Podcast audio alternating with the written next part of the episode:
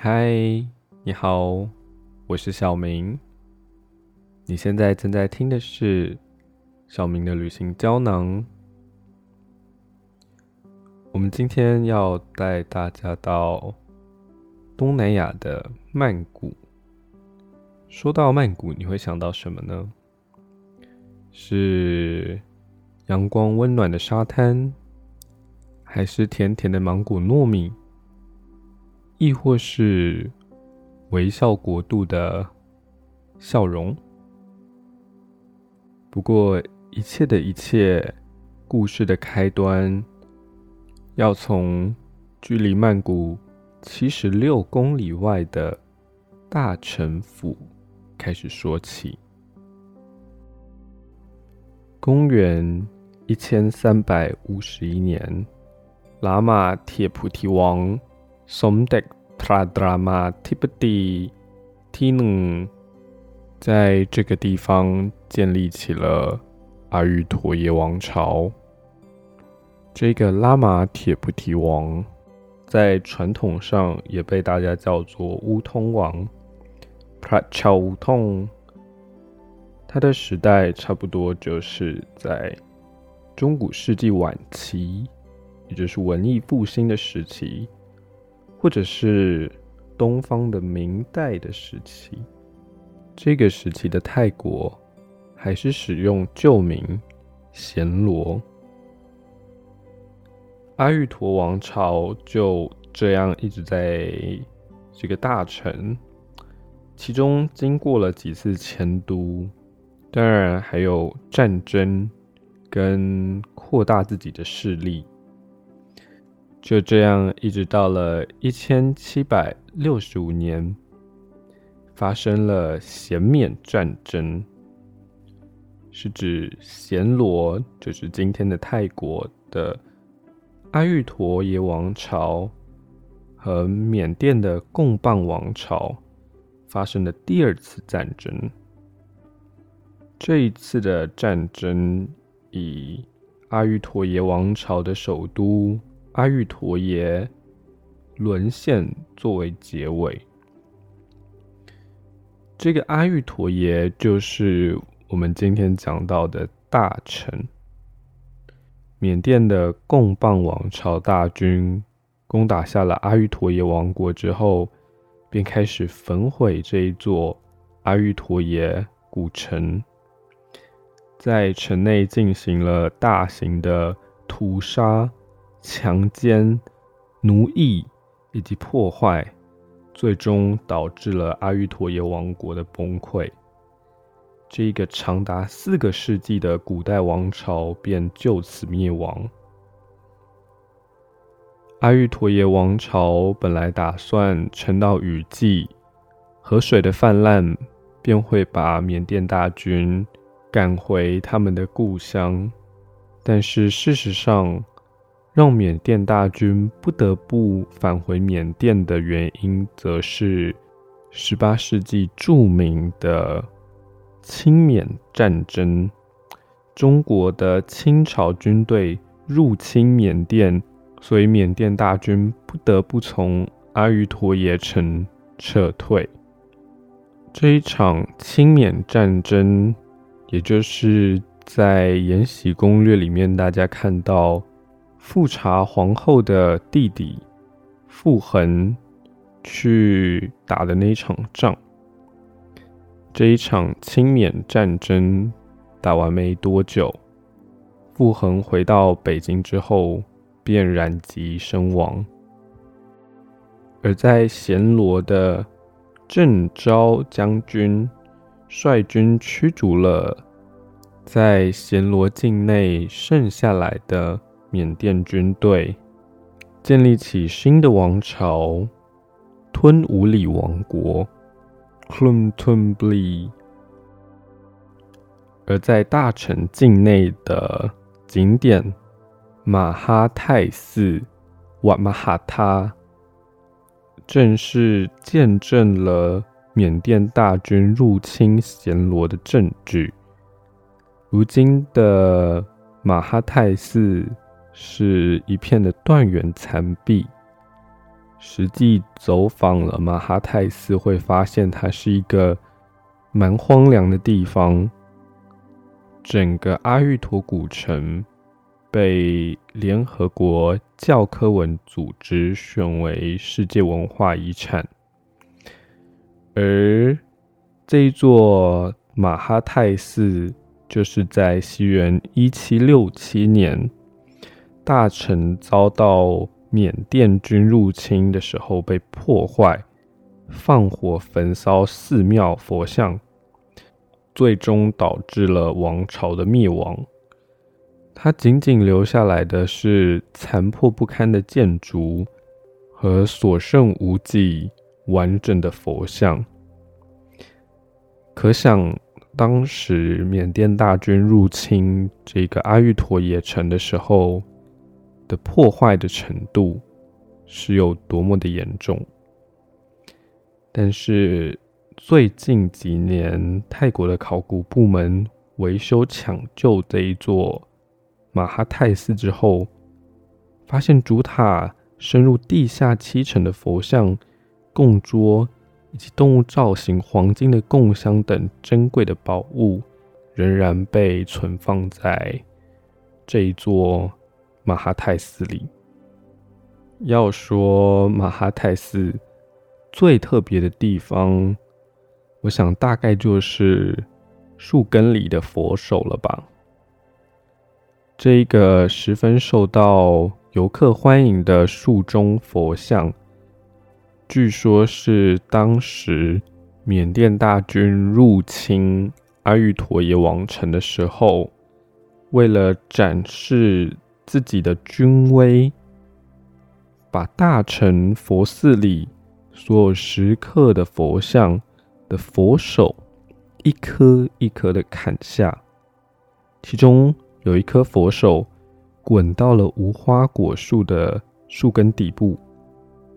经年累月之后，佛手被树根包裹了起来，形成了今天受到。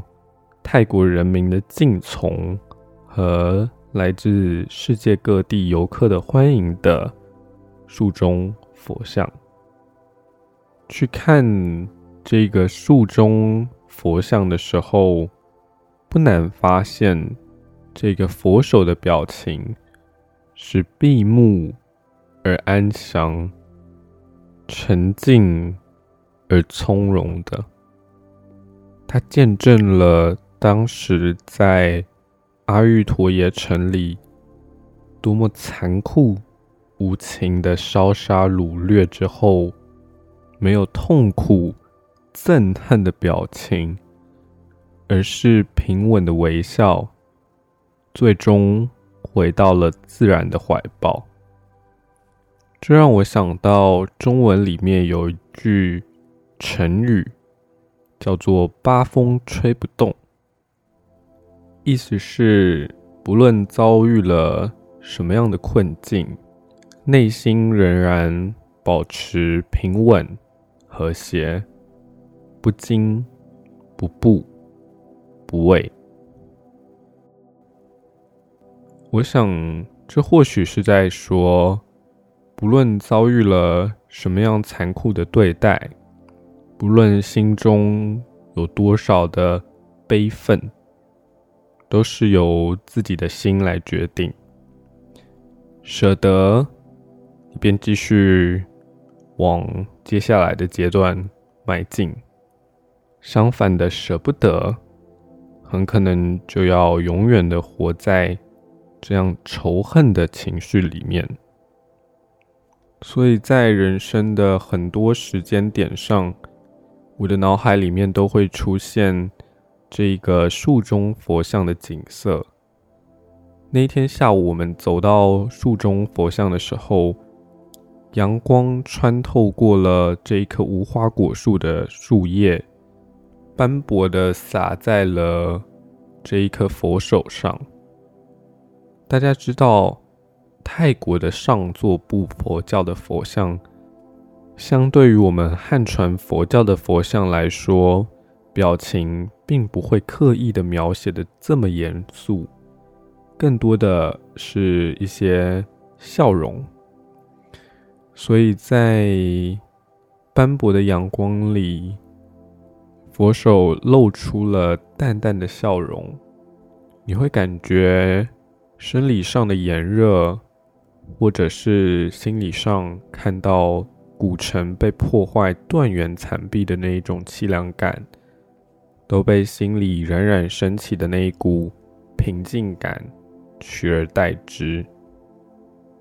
比较特别的是，在泰国的习俗里，跟佛像合照，人的高度并不能超过佛像，就可以看到这个国家、这个民族对于这个他们的宗教是多么的敬从。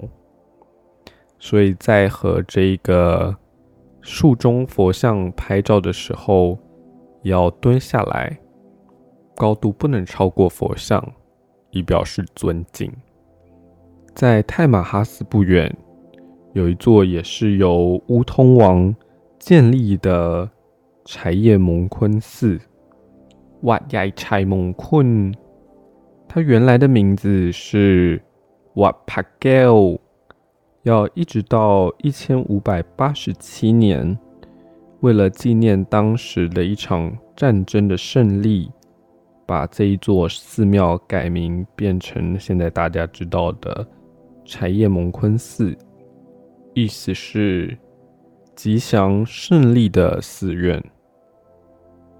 相较于马哈泰寺，这一座柴叶蒙坤寺是当时僧人灵修的地方，因为它位于大城城区的边缘。事实上，已经是在城区之外的地方，所以在当时阿育陀耶城被缅甸大军破坏的时候，他所遭受到的炮火就没有这么的猛烈，因此可以保存的比较完整。它的建筑构造大概就是中间有一座主塔。那主塔，我们当时去的时候，其实是开放游客可以爬上去，走进它的塔里面。那塔里面有什么呢？走上塔之后，你会看到一口井，据说把钱币准准的投进了那口井里面，愿望就能实现。但其实还蛮有难度的。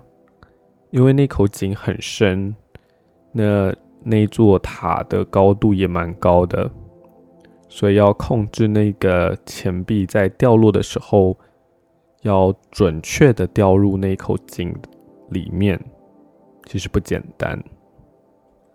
在佛教的信仰里面，有供养宝塔的习惯，所以在这一座财叶蒙坤寺的主塔周围。围绕了很多的宝塔，那宝塔又被许许多多的佛像围绕，这可能是当时的阿育陀耶王国的国王打了胜仗，或者是他有一些祈福，或者是还愿的事情，他就会下令建造宝塔和佛像来做进行供养。那么。今天这一些在柴叶蒙坤寺的佛像仍然保留下来。那在佛像的周围可以看到很多热带地区的鸡蛋花。可是跟别人不一样的是，柴叶蒙坤寺的鸡蛋花，它的叶子很少，几乎没有。鸡蛋花的树枝，大家不知道有没有看过？它是一种比较弯曲、比较颜色比较深、线条很粗、线条很明显的一种树枝。那么，在这一些没有什么叶子的鸡蛋花的树梢上，又开满了鸡蛋花。这个景象看了，其实还蛮让人肃然起敬的，好像几百年来这一些鸡蛋花。是为了供养这一些佛像而开花的一样。那很有趣的是，在佛像前面也可以看到一朵一朵摆放好的鸡蛋花。我想，或许是僧人或者是游客把花捡起来借花献佛吧。接下来，我们要带大家真正的踏入曼谷。那还记得在先前的旅途上？我们说了一个将军的名字，他就是建立起阿育陀王朝之后的吞武里王朝，把缅甸军队驱逐出暹罗边境的郑昭。我们先来介绍郑昭是怎么样的一个人。他是泰国历史上真实存在的一个君主，他的泰文名字叫做达信。他有着中泰混血的血统，父亲是来自潮汕的移民，而东南亚的华人大部分都称他为郑昭，或者是郑王或郑皇。那他原本是阿育陀王朝的一个将军，在阿育陀王朝灭亡的时候，他在东南沿海组织了一支军队去反抗这个缅甸的统治。不久之后，大清帝国就入侵了缅甸。驻守在阿育陀耶王国里面的缅甸军队也不得不班师回朝。那郑昭就趁机和他的军队收复了阿育陀耶王国，并且建立起了自己的吞武里王朝。但是当时的阿育陀耶城。因为战争已经变得相当的残破不堪，所以达信，也就是郑昭，就把首都移到了今天距离曼谷比较近的吞武里地区。郑王在位的期间，消灭了各地割据的势力，又击退了缅甸再次的进攻。收复了清迈等等的地区，他还征服了兰纳、万象、朗勃拉邦、詹巴塞和越南的软主，争夺柬埔寨，也因此推进了泰国的教育和宗教的学习。他也积极的推动和中国、英国甚至是荷兰的多边贸易，所以一直到了今天。他仍然非常受到泰国人民的敬崇，被叫做吞武里大帝 Somdek Prachowklung Tumli，是泰国历史上的五大帝之一。那我们接下来要去的黎明寺，在华人世界里也被叫做郑王庙，就是以他的名字命名。黎明寺 Wat Arun 是位在曼谷的邪脉之河湄南河西畔的一座佛教寺院。它是泰国境内规模最大的一座大城舍利式塔。那什么是大城舍利式塔呢？它是相较于我们在马哈泰寺。或者是柴叶蒙坤寺看到的上部座佛教的宝塔的特征，也就是圆身尖顶，外观看起来就比较有棱有角一点。所以这个黎明寺，也就是郑王庙，就被称作泰国的埃菲尔铁塔。在西元一千七百六十八年，当时的郑昭。把首都迁到了吞武里地区之后，整个地区就发展兴盛。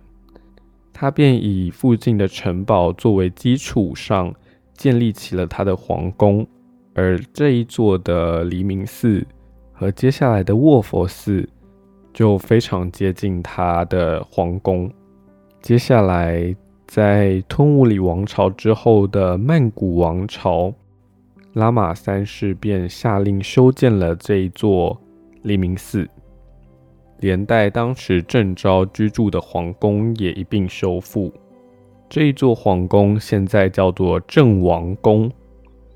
黎明寺因为原来位于郑王宫的场地之内，因而得到了郑王庙或者是郑王寺的名字。位于黎明寺的中心是它的主塔，叫做帕邦 p r a t a n 意思是崇高的佛塔。它象征着佛教故事里的主山，也就是须弥山。那主塔外部有四条陡峭的台阶，连接着塔体的四层楼。走在这四条台阶上面，你可以环绕整个主塔，看到塔壁上面精美的雕刻或者是绘画。那在塔底最底层有四个角，建有四个小塔来供奉风神 Prapai。那在建筑周围也有很多的中国式武士的石像。在象征须弥山的主塔，它的顶端上，你可以看到一尊石像，骑着三头白象，它就是因陀罗天，也就是佛教里所说的地势天。而这一位因陀罗，也就是地势天，就是位在于须弥山山顶上忉利天的天主。整座的镇王庙主要的颜色是白色，再搭配上红色或蓝色或者是黄色等等不同的细小的彩绘，在曼谷夏季炎热的太阳底下，郑王庙是唯一可以让我觉得凉爽的地方，或许是它搭配的颜色吧。那个白色不是一般看到油漆的那一种白，它是有一点点因为时间而变得斑驳的象牙白。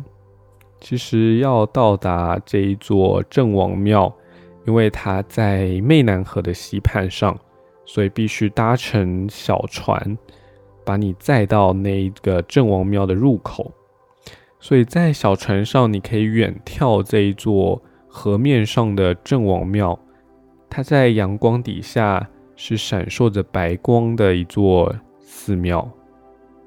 那在走进去看它墙壁上面的那一些装饰用的雕刻或者是绘画，非常的精细，可以看到一片一片的叶子，可能用了不同的颜色排列组合，好像一座万花筒一样，而它却没有万花筒的那一种。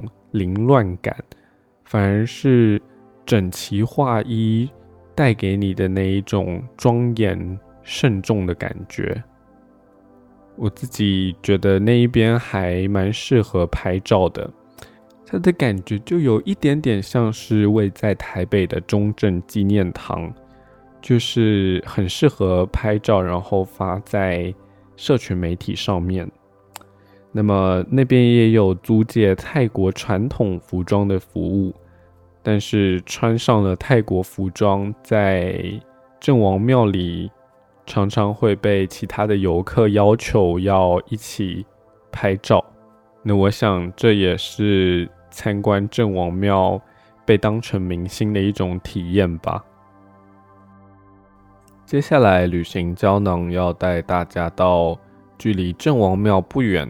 外的一间寺庙叫做卧佛寺。还记得我们之前说，在吞武里王朝之后是所谓的曼谷王朝。那建立起曼谷王朝的拉玛一世，把首都迁到了拉达纳哥星岛上面，并以此为中心建立起曼谷这一座城市作为首都。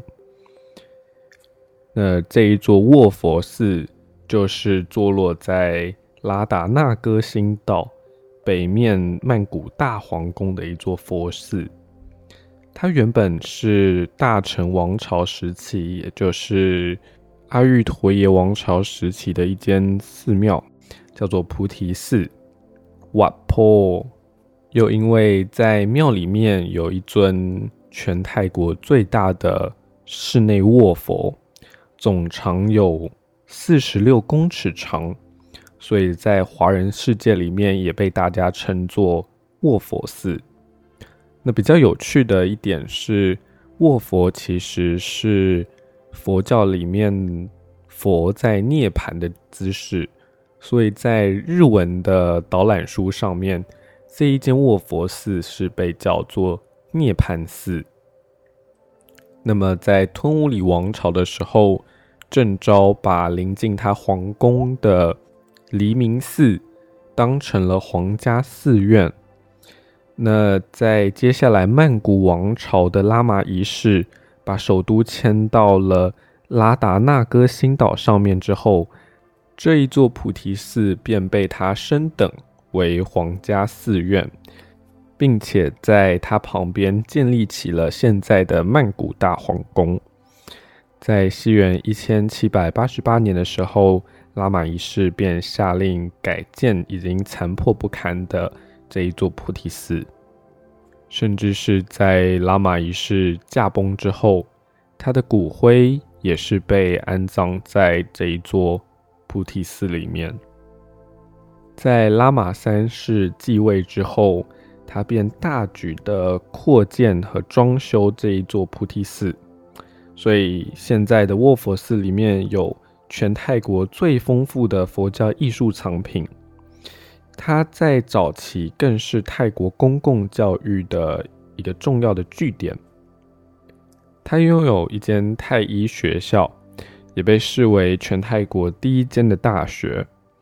寺内一千四百三十一块的泰文碑铭，也在二零一一年的时候被登入进联合国教科文组织亚洲的世界记忆计划里面。它同时也是泰式按摩的发源地，一直到今天，寺院里面仍然有一间。开设于一九五七年的私立学校，在教授传统的泰式医学。相较于郑王庙的洁白纯净，那卧佛寺的外观就看起来比较缤纷一点。那在寺院周围，郑王庙装饰了很多的中国式武将的石像。可是因为接下来泰国对外的贸易或者是交流变多，所以这一间卧佛寺里面的石像也被换成了戴着高礼帽的西方式的绅士石像。在参拜卧佛之前，有一个可以换钱的地方，可以把手上的纸钞换成零钱。那是要做什么用呢？原来在这一尊金光闪闪卧佛的旁边放了一百零八个钵，那就可以在参拜这一尊卧佛的同时，一边把零钱放进这一百零八个钵里面，可以用来结缘或者是许愿。在上座部佛教很兴盛的地方，常常可以看到一些卧佛的形象。这是因为在上座部佛教里面提倡个人的修持，以完善自我作为解脱，并且达成涅槃这个最终的目标。所以卧佛象征着佛的智慧和福德圆满，准备入灭，脱离轮回，进入涅槃的状态。而相对的。大乘佛教则是提倡普度众生，人人皆有佛性，所以除了断除自己一切的烦恼之外，也要发慈悲心，以救度一切众生为目标。下一集的旅行胶囊，我们会走入曼谷市区，我们要去参拜四面佛和水上市场。就是刚刚在说卧佛寺的时候，我们有提到泰式按摩。那今天的彩蛋，我想就来说说泰式按摩好了。其实我是一个热衷于按摩的人，就是到各个就是按摩会有特殊技巧的地方，我都会忍不住要去试一下。那当然，泰式按摩在大家的想象或者是大家的知识里面就知道有很多种。那我就是选择需要包紧紧穿衣服的那一种。那我想泰式按摩它最特殊的地方就是。它融合了一些古印度的医术和瑜伽术的技巧，所以在按摩的时候，它会帮你伸展筋骨，然后达成一些就是 有点平常自己不太可能达成的体位这样子。然后我觉得真的还蛮松的，就是 按完之后会按的当下会有一点点就是那种。呃，做瑜伽那种痛苦的感觉，像是例如他把你的脚抬起来，然后压到你的背上这样子，有一点像一只蝎子这样子吗？然后其实那个时候我我不知道，我觉得我是一个筋蛮紧的人，所以那个时候我其实蛮痛的，但是我也没没有叫出来，我忍下来。然后可是走过了几天，就会发现，哎，那个按了真的是会，就是你知道，整个人变得很舒畅这样子。然后相较于穴位的按摩。我觉得它更是一种整体性的调理按摩吧，就是真的会把你的筋骨松开，然后让你整个人变得很舒畅，然后怎么说，就是神清气爽的感觉。那当然，很多对泰式按摩或者是对泰国的想象，就要留给大家自己去探索这样子。不过，我听说有一种泰式传统的按摩，其实。不一定是每一个人可以接受的，所以大家在按摩之前也要评量一下自己的身体状况。